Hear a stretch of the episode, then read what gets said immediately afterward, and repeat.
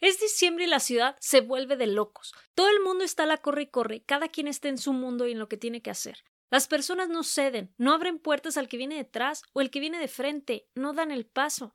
En este mes pareciera que se acaba la empatía, no hay quien se detenga a ayudar. La gente trata de evitar centros comerciales, a menos que tenga que hacer compras navideñas o de último momento, debido a la gran cantidad de gente que habrá y las colas interminables en algunas tiendas.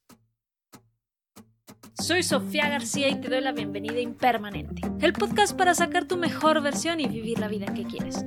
Sacar tu mejor versión para mí significa convertirte en esa persona que naciste para ser, quitando el piloto automático y abrazando todo tu potencial, a la vez que creas un impacto positivo hacia tu entorno y quienes te rodean. Espero poderte apoyar en el camino de convertirte en tu mejor versión. Y ahora, comencemos.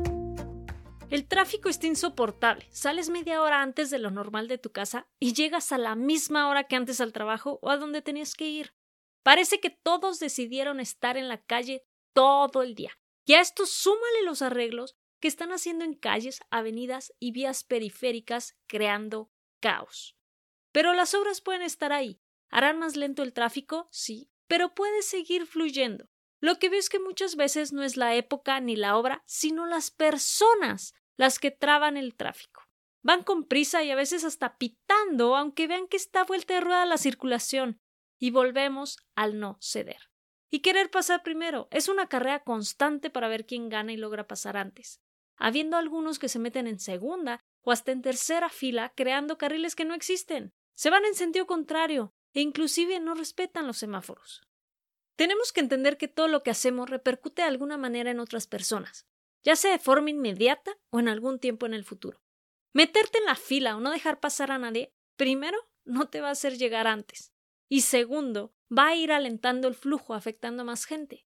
Todo lo que hacemos repercutirá en los demás de forma que quizá no podamos llegar a ver ni entender. Pero no por eso podemos dar por hecho de que no pasa nada. Acortamos camino, nos vamos por un ladito y ganamos unos cuantos lugares. ¿Y todo esto para qué? El hacer eso alentará el flujo y sumará el tiempo de espera para las personas que están haciendo la fila, además de subir las probabilidades de que ocurra un accidente. Tomar atajos o el camino fácil y cómodo siempre trae consigo una factura que pagar. Y aquí comencé a hablar del tráfico porque es donde es más fácil detectar las consecuencias, ya que podemos medir por tiempo y por distancia. Pero ¿qué pasa con lo que no podemos medir tan fácilmente? Algo más como el abrir la puerta a alguien que va con las manos cargadas, el ceder un asiento o detenerte a ayudar a alguien. ¿Cómo impacta esto a otras personas? Es más fácil no hacer nada, es cómodo no moverse y no esforzarse. Las personas somos las que hacemos la sociedad. Si queremos una sociedad consciente, necesitamos gente consciente. Si queremos una sociedad que crezca y se desarrolle, necesitamos personas que quieran y estén dispuestas a crecer y a desarrollarse. No es posible tener una sociedad sin personas. No se puede pedir lo que no existe. Si vas a una ciudad y está limpia es porque ahí viven personas limpias. Si la ciudad es honesta y justa es porque ahí viven personas honestas y justas. Si la ciudad está ordenada es porque a las personas se les enseñó a ser ordenadas. Una sociedad es lo que es la gente que la conforma. Y esto suena duro, pero es así. Una sociedad es lo que permiten las acciones de las personas que la forman. Hay distintas maneras de formar a las personas. Está la educación en casa y en la escuela o en el instituto, y el gobierno es quien es el responsable de mantener el orden. Pero llega un día en el que ya estamos grandes, ya somos conscientes, y no podemos esperar a que la autoridad, nuestros padres, tutores o gobierno, nos digan que estamos haciendo algo mal. Tenemos que ser autoconscientes de nuestros actos y debemos ir desarrollando el poder de verificar las consecuencias de los mismos. Se está terminando el año y muchos entran en una fase de voltear atrás y ver lo que lograron y lo que les faltó tachar de su lista de metas y propósitos, preparándose para hacer una lista nueva. Ojalá más personas podamos incluir como propósito ser conscientes del impacto que tenemos a nuestro alrededor, mejorar la manera de comunicarnos con nuestros seres queridos, el ayudar desinteresadamente y vestir todos los días con una sonrisa.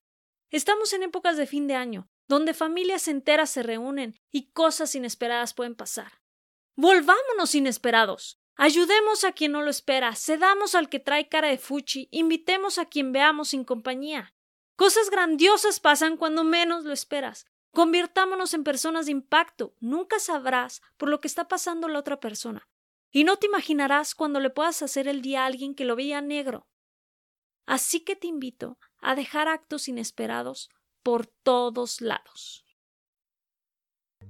Muchas gracias por quedarte conmigo en este episodio. Si te ha gustado, no olvides suscribirte, calificar y dejarme una reseña. Y felicidades por estar en el camino de convertirte en tu mejor versión.